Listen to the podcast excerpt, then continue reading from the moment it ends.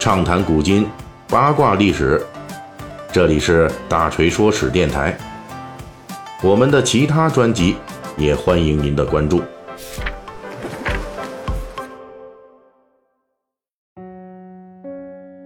我们最近的《水浒细节解密》呢，一直聊这个出名但没出场的啊各路的名臣武将。呃，本期呢，我们原定要说的是书中的一位陆地神仙，但是呢，恰逢今天是四月五日清明节，我们呢暂时把这个话题放一放，改说一下《水浒传》中与清明节的渊源啊。我们下一期呢，咱们继续回到原来的话题。说到清明节的诸多民俗啊，大锤有很多故事可以分享给大家。去年呢，清明节这个时候，我们曾经在另外一个专辑，就是《大锤说史》这个里面有所涉及啊。当时推出过一期节目，名字叫做《清明节吞并过哪些节日》，古人怎么过清明节？从历史上来说呢，清明节正是在唐宋时期与寒食节、上巳节实现了功能合并，最终成为当时的一个非常重要的民俗节日。那么，作为反映北宋时代市井民俗的重要作品之一的《水浒传》，它又是怎么样描述清明节的呢？首先，我们需要说一下，这小说里啊，对清明节是一种非常诡异并且微妙的态度。从细节上说呢，书中出现过与清明节有关系的事物，比如书中描写宋徽宗当皇帝之前还是端王状态时就喜好的蹴鞠运动，在《水浒传》伊始。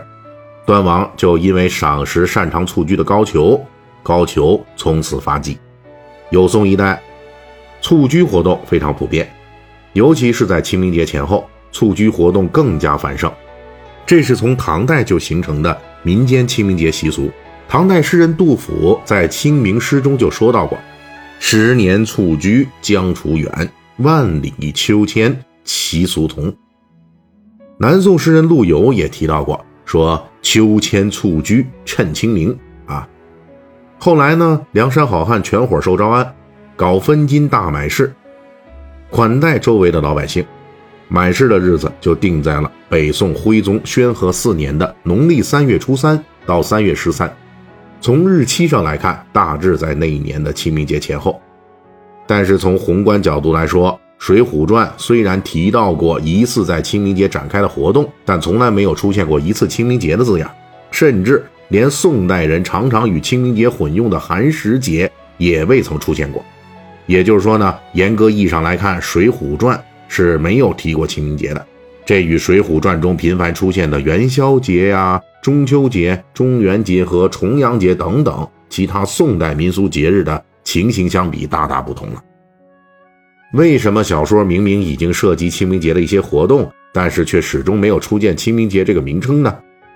我们这要解释一下，清明节啊，从唐宋时代陆续合并了寒食节和上巳节之后，由于踏青等重头戏的加入，清明节的习俗属性有一个很大的转型，这就是从祭祖为主的一个节日，向全民娱乐的方式转变。成书于北宋的《东京梦华录》曾经描述过当时的北宋市民阶层。欢度清明节的盛况，说清明时节啊，一连三天，无论是士大夫还是寻常老百姓，都要阖家出门去郊外上坟祭祀。虽然名义上说呢，大家是去祭祀的，其实呢，只要出了城门，就成了郊游踏青了。因为出门的时候呢，大家都带着各种点心啊、炊饼啦。哎，咱们说到这炊饼了啊，这个炊饼就是《水浒传》中那武大郎售卖的那个啊，它也可以视为《水浒传》中出现的。清明节相关事物中的一个，啊，那除此之外呢，还有各种的名花异果。然后上坟结束之后，立即找个花花草草好的景点，铺开摊子就开始野餐，大家吃喝玩乐，一直到天黑才回家。结果就是东京汴梁城在清明节期间卖麦糕啊、奶酪这类小吃的人家特别多。到了南宋成书的《孟良录》记载。南宋都城临安的清明节热闹程度，甚至比北宋都城东京汴梁还要厉害。到了清明节这一天，无论男女都一股脑的涌出城去，跟北宋时候一样，名义上去上坟，然后呢，大家就在景点明湖附近搞大规模的野餐活动，而且比北宋时候还添加了画舫龙舟助兴的节目，并且还有美女、古乐等等，这样要一直玩到天黑。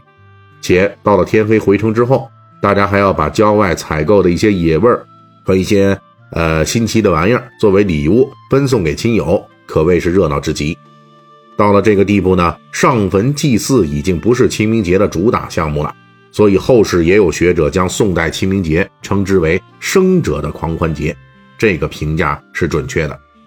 而且这种狂欢意识在宋元时期呢是非常普及的，以至于在宋元时代的话本小说中，常常会出现一句当时的俗语，叫做“日日寒食，夜夜元宵”。啊，什么意思呢？就是这里出现的寒食节等同于清明节。字面意思就是白天天天像清明节一样度过，晚上呢夜夜像元宵节一样度过。这个清明节可不是悲伤冷清的意思啊，而是狂欢愉悦的意思。而且大水以前在咱们的《水浒细节解密》这里边呢，呃，曾经有一集第三十六集啊，为何好汉与元宵节相爱相杀？在这一集里边曾经介绍过元宵节在宋代的繁盛景象。那这两句俗语结合到一块儿，就是说。白天呀，像清明节一样狂欢；晚上呢，像元宵节一样狂欢。这句俗语在宋元话本小说中的用法，一般都是说某某人啊发了横财或者娶了大美女之后，日日寒食，夜夜元宵，就说这个人啊日夜狂欢，那日子过得非常愉快、非常爽的意思。这句俗语的出现，就表明了宋元时代老百姓对清明节是狂欢节的一种的普遍认知啊。有了这样的认识基础呢，《水浒传》只字不提清明节也就可以理解了。因为宋代的清明节作为放纵欲望的狂欢节，这个价值观与水浒好汉不好玩乐、专好厮杀的观念是相违背的。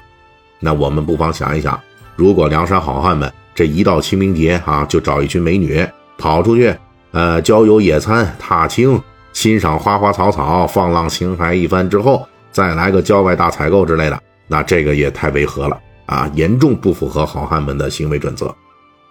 而且更麻烦的是呢，清明节这个节日主要是白天活动，这个白天的环境不方便水浒好汉搞大规模的破坏活动。与之对比的就是《水浒传》中反复出现元宵节，